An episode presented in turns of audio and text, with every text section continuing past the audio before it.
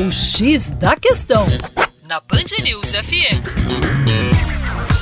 Olá, ouvinte Band News, com vocês, João Marcelo, Geografia. Terra Negra hoje vai falar para vocês sobre as Serras de Minas. Nosso estado marcado por várias formações montanhosas genericamente denominadas de serras. Nós temos, por exemplo, a Serra da Canastra, no sudoeste do estado, a Serra do Caparaó, na divisa com o Espírito Santo, a Serra do Espinhaço, que parte do centro do estado em direção ao norte do estado. Mas hoje vamos dedicar o X da questão à Serra da Mantiqueira, que exatamente está na confluência dos três estados, São Paulo, Rio e Minas Gerais. Mantiqueira vem do tupi-guarani e significa serra que chora uma analogia perfeita feita pelos índios à profusão de nascentes encontradas nas encostas e vales da serra. Não é à toa que a serra inteira é grande fornecedora de água potável, abastecendo diversas cidades do Sudeste.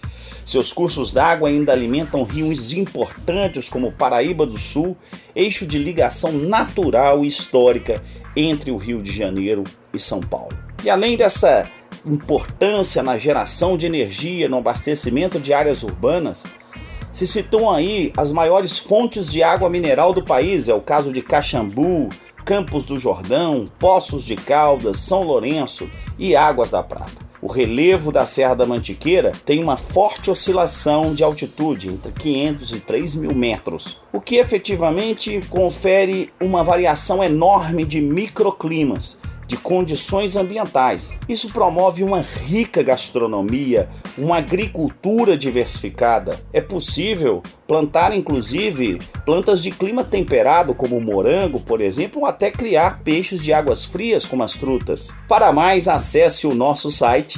educaçãoforadacaixa.com.